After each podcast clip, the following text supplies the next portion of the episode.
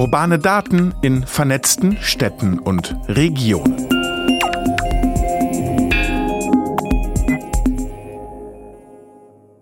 Hallo und herzlich willkommen zu Urbane Daten in vernetzten Städten und Regionen, dem Podcast zur digitalen Stadt der Stadt Leipzig. Mein Name ist Wieland Mikolajczyk und in dieser Folge stellen wir die Fragen, wie man mehr Leute zum Fahrradfahren bekommt, wie Daten dabei helfen können und gucken rüber nach Hamburg, wie dort versucht wird, Radverkehr schneller und sicherer zu machen.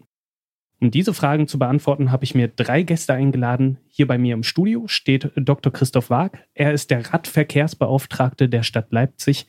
Sven Fröhlich, wissenschaftlicher Mitarbeiter der Professur für Verkehrsprozessautomatisierung an der TU Dresden und Projektleiter der App PrioBike.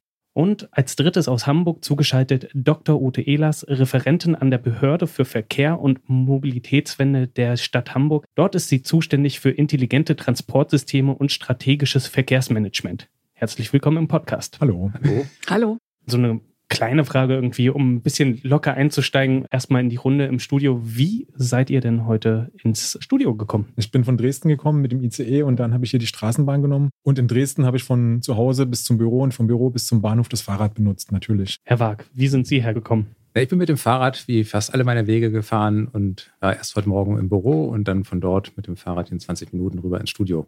Frau Ehlers in Hamburg. Ich weiß, dass Sie eigentlich im Homeoffice jetzt sitzen. Wie kommen Sie denn normalerweise zur Arbeit? Richtig, also ich wohne südlich von Hamburg und bin meistens im Homeoffice, aber zweimal in der Woche fahre ich auch rein ins Büro und nutze dann Park and Ride, also Auto und S-Bahn. Herr Waag, warum müssen wir eigentlich das Verkehrskonzept hier in Leipzig ändern? Also die Autofahrer sind doch wahrscheinlich zufrieden, abgesehen von immer fehlenden Parkplätzen und so ein paar Baustellen. Muss man da überhaupt irgendwas verändern? Ja, natürlich muss man viel verändern, weil wir haben in den letzten Jahrzehnten halt so etwas wie eine autogerechte Stadt entwickelt und müssen jetzt eigentlich die Stadt und den Verkehrsraum umgestalten in Richtung nachhaltiger Mobilitätsverstärkung eben der Verkehrsträger des öffentlichen Nahverkehrs, des Rad- und Fußverkehrs. Und das haben wir in der Stadt Leipzig auch getan mit der Mobilitätsstrategie 2030, die 2018 vom Stadtrat einstimmig beschlossen worden ist in der eben ein Ziel gesetzt worden ist, dass eben der Model Split, das ist die Verteilung derjenigen, die mit dem verschiedenen Verkehrsträgern unterwegs sind, auf die einzelnen Verkehrsträger. Und da wollen wir mit dem äh, Umweltverbund auf 70 Prozent kommen. Da sind wir momentan noch drunter. Und das soll bei den Breitverkehrsträgern eben ÖPNV, Rad und Fuß mehr werden. Und dafür brauchen wir eine andere Infrastruktur, als es eben die autogerechte Stadt der letzten Jahrzehnte mit sich gebracht hat, mit vielen breiten Fahrspreifen, Fahrspuren, und wir brauchen eben mehr breite Radwege, breite Gehwege und einen hervorragend ausgebauten ÖPNV, dass der Umstieg allen leicht fällt. Wie sieht es denn momentan eigentlich in Leipzig aus? Also wie viele Radfahrer haben wir denn momentan? Ich habe das nochmal im Vorfeld ausgerechnet. 179.564. Aber das ist natürlich nur so eine ungefähre Zahl. Also ich würde sagen, so 150, 175.000 Leute sind jeden Tag aus der Bevölkerung Leipzigs unterwegs mit dem Fahrrad. Das konnte ich ableiten aus dem System repräsentativer Verkehrserhebung, die die TU Dresden erhebt.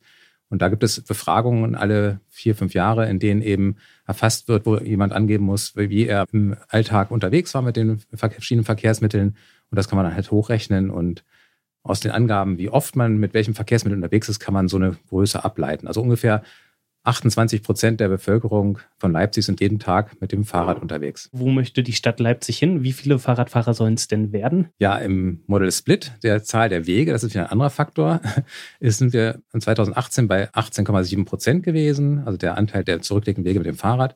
Und wir wollen jetzt nach dieser Mobilitätsstrategie 2030 bei 23 Prozent landen. Wenn man das umrechnet sozusagen auf die andere Zahl wieder, die ich genannt habe, müssen wir noch ungefähr 27.000 bis 30.000 Menschen dazu bekommen, auch täglich das Rad zu nutzen mehr als bisher. Da müssen ja jetzt noch ein paar Sachen gemacht werden, um auf diese äh, Zahl dann zu kommen. Was ist denn da geplant? Ja, wir haben vor, sind wir dabei, den Radverkehrsentwicklungsplan fortzuschreiben mit dem Zeithorizont 2030, in dem eben Schlüsselprojekte definiert werden, die eben für den Radverkehr besonders positive Effekte haben. Wir sind jetzt schon dabei, ein Aktionsprogramm Radverkehr, was wir schon die letzten zwei Jahre hatten, mit ungefähr 85 Maßnahmen jetzt auch wieder mit weiteren 80 Maßnahmen fortzusetzen, in dem eben auch Maßnahmen konkret werden, die auf der Straße sichtbar werden und realisiert werden können in diesen zwei Jahreszeitraum. Was sind das für äh, Maßnahmen? Also wenn Sie jetzt sagen, dass die konkret werden, dann werden sie doch mal konkret. Ja, die konkreten sichtbaren Zeichen waren eigentlich gerade im letzten Jahr auch die Markierung eines breiten Radfahrstreifens auf dem Promenadenring, da wo bisher der Radverkehr komplett ausgeschlossen war, was gerichtsfest auch festgestellt wurde, dass das nicht so sein darf. Da sind wir mit großen Schritten vorangegangen und werden auch in dem Bereich des Promenadenrings auch weiter tätig werden, den Radverkehr dort besser zu führen, um eben eine attraktive Verbindung auch in Richtung Innenstadt und auch tangential zur Innenstadt herzustellen. Das sind das Sichtbarste. Aber es gibt oft viele kleine Maßnahmen, die man gar nicht so sieht. Es sind äh, auch oft ähm, Deckenerneuerungen, einfach, dass ein Weg zurückgelegt werden kann auf einer besseren Oberfläche, Bordsteinabsenkungen oder eben auch Sanierungen von schon bestehenden Radwegen, die einfach im Laufe der Zeit immer auffälliger geworden sind. Sag ich mal. Wenn ich jetzt die ganzen Maßnahmen höre, dann frage ich mich, auf welcher Datenbasis wird eigentlich entschieden, welches Radverkehrsprojekt gemacht wird? Wie wird das entschieden? Traditionell wurde ein bisschen mit einer Begehung sozusagen, da sind Leute vom Amt sozusagen draußen rumgegangen, haben erkannt, wo der größte Bedarf ist. Das haben wir erstmalig jetzt vor zwei Jahren anders gemacht mit einer äh, Beauftragung. Das ist das Ganze Hauptnetzrad nennen wir das, befahren worden von Fahrzeugen, auch von Lastenrädern, wo es eben nicht auf einem straßenbegleitenden Radweg war, um überhaupt erstmal eine Visualisierung vorzunehmen von dem Netz, was wir haben und von den Routen, die wir im Stadtgebiet verteilt haben. Und darauf aufbauend wurde auch eine Auswertung vorgenommen, mit welchem Zustand diese Abschnitte sind. Und aus diesen Zustandsbeschreibungen werden wir im Radverkehrsentwicklungsplan Maßnahmen ableiten, auch mit Priorisierung, wo die größten Lücken sind, wo noch auf jeden Fall Bedarf ist, den wir dann eben prioritär abarbeiten. Und das eine ist die Infrastruktur zu haben, aber das andere ist zu wissen, was eigentlich da unterwegs ist. Wie viele Radfahrende fahren täglich über diese Streckenabschnitte? Und da kommt uns zugute, dass wir über das Stadtradeln, äh, das ist ja so eine bundesweite Aktionszeitraum, in dem eben Radfahrer aufgerufen sind, ihre Kilometer zu zählen. Und dabei gibt es auch eine hervorragende App, in der man sich tracken lassen kann, Daten anonym natürlich, und dann entsprechend diese aufbereiteten Daten uns als Stadt Leipzig zur Verfügung gestellt werden. Andere Städte können das auch nutzen, um dann zu sehen, wo ist überhaupt der größte Anteil von Radfahrenden. Und das hilft uns sehr bei der weiteren Priorisierung, dass wir sagen können, da fahren ganz extrem viele Radfahrende. Da lohnen sich die Maßnahmen natürlich intensiver als eben in Straßenabschnitten, in denen nur sehr wenige Radfahrer unterwegs sind. Stadtradeln, wie gesagt, es ist eine bundesweite Geschichte. Aber das ist ja auch immer auf einen sehr zeitlich begrenzten Rahmen dann gemacht. Wie kriege ich denn überhaupt raus, wie über das Jahr verteilt die Leute fahren? Wir haben ja auch Dauerzählstellen im Stadtgebiet verteilt. Das nimmt immer weiter zu. Wir sind jetzt ähm, bei sechs oder sieben Zählstellen, äh, rüsten also immer weiter nach, sodass wir auch diejenigen, die beim Stadtradeln über diese Dauerzählstellen fahren, natürlich für den, für den Zeitraum herauskristallisieren können, und dann korrelieren können eben ähm, mit den erfassten Personen auf der Dauerzählstelle, sodass wir da ungefähr einen Wert haben, mit dem wir im Grunde die drei Wochen Zeitraum auf das ganze Jahr hochrechnen können, sodass wir also eine Größenordnung haben, keine exakten Zahlen, aber eine Größenordnung, wie viele Radfahrende in jeweils in den Straßenabschnitten stadtweit unterwegs sind. Frau Ehlers, was macht denn Hamburg, um Fahrradfahren attraktiver zu gestalten? Also ich kann das mal ergänzen, dass Hamburg auch beim Stadtradeln mitmacht und auch eine automatisierte Verkehrsmengenerfassung hat. Das läuft dann auf dem Hamburger Radzählnetz dann ab. Und im Grunde fördern wir den Radverkehr ähnlich anhand von drei Säulen. Wir ähm, bauen die Infrastruktur immer weiter aus. Dann gibt es noch andere Säulen, nämlich die Säulen Service und Kommunikation, also Park- und Ride-Angebote zu fördern, auszubauen und äh, aber auch Kommunikationskampagnen auf die Füße zu stellen. Im Grunde bietet die Digitalisierung und die Anwendung intelligenter Verkehrssysteme große Chancen, den Radverkehr attraktiver und sicherer zu gestalten. Und im Rahmen unserer Strategie für digitale Mobilität arbeiten wir als Stadt an vielen Förderprojekten, wie zum Beispiel auch an meinem Herzensprojekt PrioBike, wo wir dann später auch drüber sprechen wollen. Wenn Sie jetzt intelligente Verkehrssysteme äh, sagen, ich gehe davon aus, dass einige Hörer nicht genau wissen, was das ist. Können Sie das kurz erklären? Ja, also das äh, fasst eigentlich alle Systeme, Verkehrssysteme zusammen, wo die Autos entweder miteinander kommunizieren oder das Auto mit der Infrastruktur kommunizieren kann, die Ampeln ähm, mit einbezogen werden, aber eben auch äh, mit den Handys oder anderen digitalisierten Tools kommuniziert werden kann zwischen allen Verkehrsteilnehmern.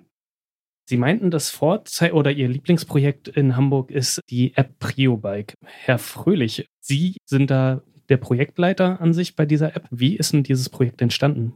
Ganz generell muss man ja sagen, das PrioBike umfasst ja mehr als die App und die App hat schon eine Vorgeschichte in Dresden. Ich war irgendwann mal mit dem Fahrrad in Dresden unterwegs und habe gedacht, das wäre doch jetzt eigentlich super zu wissen, wann die Ampeln auf grün schalten. Und meine Kollegen hatten aus anderen Projekten eben schon diese Daten gehabt für äh, Autos Genau, und da kam halt die Idee, dass man das ja über eine App auch den Radfahrenden mitteilen kann. In Dresden haben wir dann angefangen, die App zu entwickeln, zunächst mit studentischen Mitarbeitern und Mitarbeiterinnen in verschiedenen studentischen Arbeiten auch.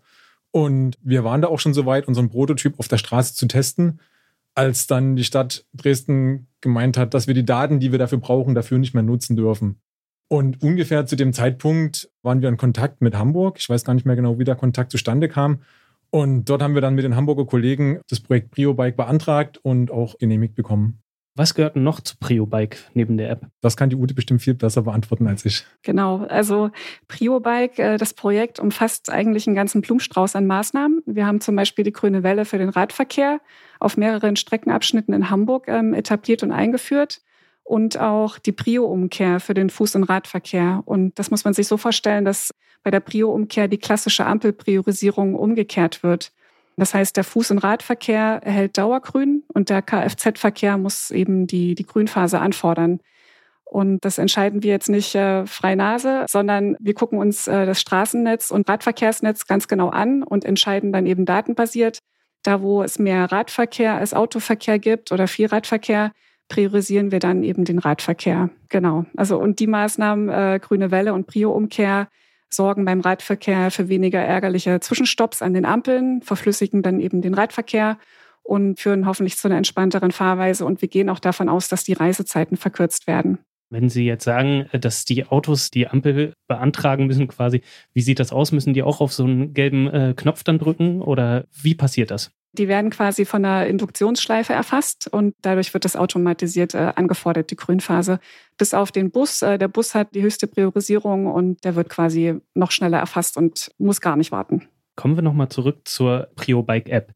Wie funktioniert die? Also klar, es wurde jetzt schon gesagt, mir wird gesagt, wann grün ist, aber das hilft mir ja noch nicht viel, wenn ich um die Kurve bin und ich weiß, wie weit die Ampel entfernt ist. Wenn ich die App PrioBike benutze, dann starte ich die App, dann gebe ich meinen Zielpunkt ein und es wird eine Route errechnet zu meinem Zielpunkt. Man kann vielleicht bei verschiedenen Kriterien noch wählen, welche Route man haben will, die schnelle Route oder die komfortable Route oder vielleicht auch eine Route mit äh, weniger Höhenprofil. Genau. Dann haben wir die Route und dann kann man eigentlich schon losfahren. Auf so einer Art Tacho-Ansicht wird angezeigt, wie die Grünbänder liegen. Und wenn ich meine Geschwindigkeit genau auf so ein grünes Band einstelle, dann komme ich bei grün an. Und wenn mein meine Taronadel sozusagen in den roten Bereich rutscht, dann sieht man, dass man bei Rot ankommen wird.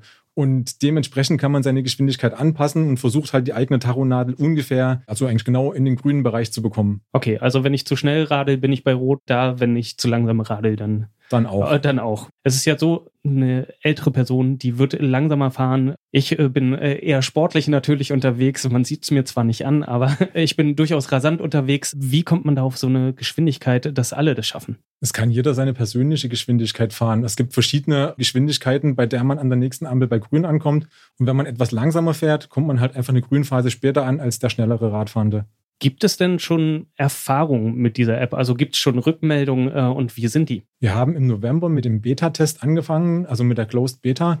Das heißt, wir haben eine kleine Gruppe an Testfahrenden gewinnen können, die App zu testen und mit einigen von denen konnten wir auch schon Interviews durchführen oder haben E-Mail-Feedback bekommen und das Feedback war durchweg positiv. Natürlich, es ist eine Beta-Testphase, gab es viele Dinge, die wir verbessern sollen, aber grundsätzlich war das Feedback positiv und die Leute haben auch gefragt, ob sie einfach die App weiter nutzen dürfen. Natürlich dürfen sie die weiter nutzen und das zeigt aber, dass da auch Interesse da ist und dass die App scheinbar auch Mehrwert bringt. Beim PrioBike-Projekt ist es so, dass ich mich an die Ampelphase anpassen muss. Es gibt jetzt ein ähnliches Projekt in den Niederlanden, wo es andersherum ist, dass die Ampelphasen sich an die Fahrradfahrer anpasst. Ist das nicht eigentlich die bessere Option? Ja, das wäre die bessere Option. Das ist technisch auch machbar, aber das ist halt eine politische Entscheidung. Das wäre schwerer umzusetzen. Es gibt auch in Deutschland schon Städte, in denen das geht. Ich glaube, Reutlingen und Marburg sind zum Beispiel solche Städte.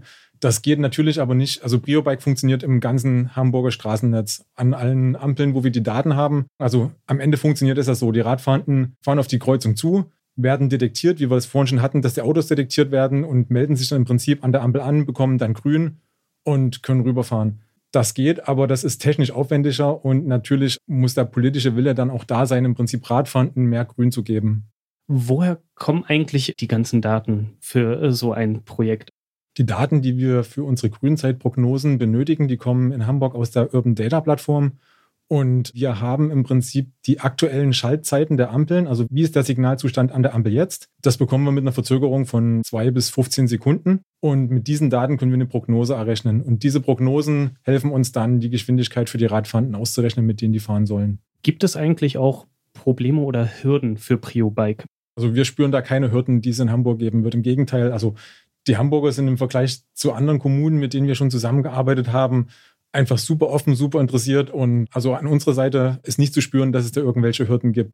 Wie das im Hintergrund aussieht, keine Ahnung, ob Ute da vielleicht andere Geschichten erzählen kann, aber was bei uns ankommt, ist alles super. Da kann ich gleich ein bisschen Werbung machen für Hamburg, denn wir leben eine Open Data Policy. Das heißt, wir stellen äh, viele Daten öffentlich zur Verfügung, aus denen dann eben auch die ja, die zum Beispiel dann für die Entwicklung von Apps genutzt werden kann. Und was jetzt eventuelle Hürden anbelangt, also es gab tatsächlich einige Planungsunsicherheiten, die sich beim Projektstart noch nicht äh, abschätzen ließen, so die technische Umsetzbarkeit äh, oder die Komplexität von, von Ampelsystemen und deren Schaltprogrammen oder eben Datenstandards. Aber bisher konnten wir diese Unsicherheiten ganz gut lösen. Ein aktuelles äh, Risiko, was mir noch aufgefallen ist äh, in den letzten Tagen, ist so ein Fachkräftemangel, der sich eben nun langsam auch in der Verwaltung bemerkbar macht. Herr Wag, wann kommt die Prio-App nach Leipzig? Das ist so das Problem mit den ganzen Projekten, die bundesweit äh, als Vorzeigeprojekte laufen, die auch wichtig sind, dass sowas passiert. Aber es ist nun mal so, dass auch Stadt Leipzig nicht untätig war und hier auch aktiv wird. Bei uns gerade im Verkehrs- und Tiefbau und auch die Abteilung Verkehrsmanagement jetzt selber ein Projekt losgetreten hat, wo eben solche Informationen aus den eigenen Rechnersystemen in so eine App übertragen werden sollen. Also ich bin gespannt, was sich da sozusagen durchsetzt, aber auch die Stadtspezifika, gerade die auch technischen Spezifika sind ja auch in den Systemen wahrscheinlich sehr unterschiedlich gewachsen. Da sind jahrzehntelange Entwicklungen, die dahinter stecken und das muss man auch berücksichtigen. Da kann es dann auch eben Friktionen geben, glaube ich, wenn man von einer Stadt zur nächsten geht. Also da ist, glaube ich, ganz gut, wenn man mal auch was Eigenes entwickelt. Also wir sind da schon dabei. Äh, wann das aber ausgerollt wird, man so schön sagt, weiß ich jetzt noch nicht. Wenn ich jetzt in die Runde frage, welches Tool, welche Möglichkeiten würden Sie sich noch an digitalen Möglichkeiten für Radfahrende wünschen, die von so Städten, von Regionen, von Kommunen ja unterstützt werden? Was würden Sie sich wünschen? Einerseits ist es natürlich gut, wenn die digitalen Daten ausgewertet werden, aber ich glaube auch wichtig ist, dass die Nutzer das möglichst barrierefrei und barrierearm nutzen können. Also das Problem, sage ich mal, bei dieser Rio-Bike ist natürlich, dass jeder ein Handy in der Hand haben muss oder am Fahrrad festmachen muss, um es überhaupt sehen zu können. Das erfordert eine gewisse technische Hürde schon mal. Und ich war ja in Hamburg durchaus öfter mal und habe also dieses andere System, was da in dieser einen Straße auch äh, mit Tempo 18 eingeführt worden ist, die grüne Welle bei Tempo 18. Die fand ich unheimlich spannend, weil damit sozusagen von Amts wegen da eine Ampelschaltung so geschaltet ist, dass man mit durchgängig Tempo 18 ohne Stopp durchkommt und an dieses Tempo 18, was für einen Fahrradfahrer relativ normal ist, die Autofahrer sich anpassen und damit auch eine Geschwindigkeitsreduzierung bei den Autofahrern einsetzt, weil die auch nicht an jeder Ampel stehen wollen und anfahren wollen wieder. Das ist für die ja auch hinderlich. Und dann passen die sich im Grunde an die Geschwindigkeit der Radfahrer an. Das ist ein ganz wesentlich gutes Instrument, um Sicherheit insgesamt zu erhöhen, die unterschiedlichen Geschwindigkeiten anzugleichen. Und da braucht man keine App in der Hand oder irgendein Handy, sondern man fährt einfach los und bei 18 rollt man mit in der grünen Welle. Frau Ehlers, haben Sie noch eine Idee, wie man Fahrradfahrer unterstützen konnte? Ja, ich sehe tatsächlich auch bei der Umsetzung der grünen Welle ein sehr großes Potenzial. Aber weil es gerade darum ging, dass man doch auf ein Handy angewiesen sei, Prio-Bike hatte auch ein bisschen weitergedacht und erprobt eine Fahrradsäule, eine Prio-Bike-Säule, die dann eine Geschwindigkeitsempfehlung kurz vor der Ampel signalisiert. Das äh, erproben wir. Da haben wir jetzt erstmal nur eine Säule und wollen das dann analysieren, ob das quasi eine gute Technologie ist, die wir weiterverwenden und ausrollen wollen. Das funktioniert quasi so, dass anhand der gemessenen Geschwindigkeit der Radfahrenden und der Zeit, die vergeht, bis die Ampelanlage auf grün schaltet. Also die Säule berechnet eine individuelle Geschwindigkeitsempfehlung für jeden Radfahrenden und visualisiert dann quasi an dieser Säule, ob man äh, die Geschwindigkeit halten soll, schneller fahren soll, langsamer fahren soll oder ob die Grünphase gar nicht mehr erreicht wird. Und diese Art Säule ist einzigartig in Deutschland.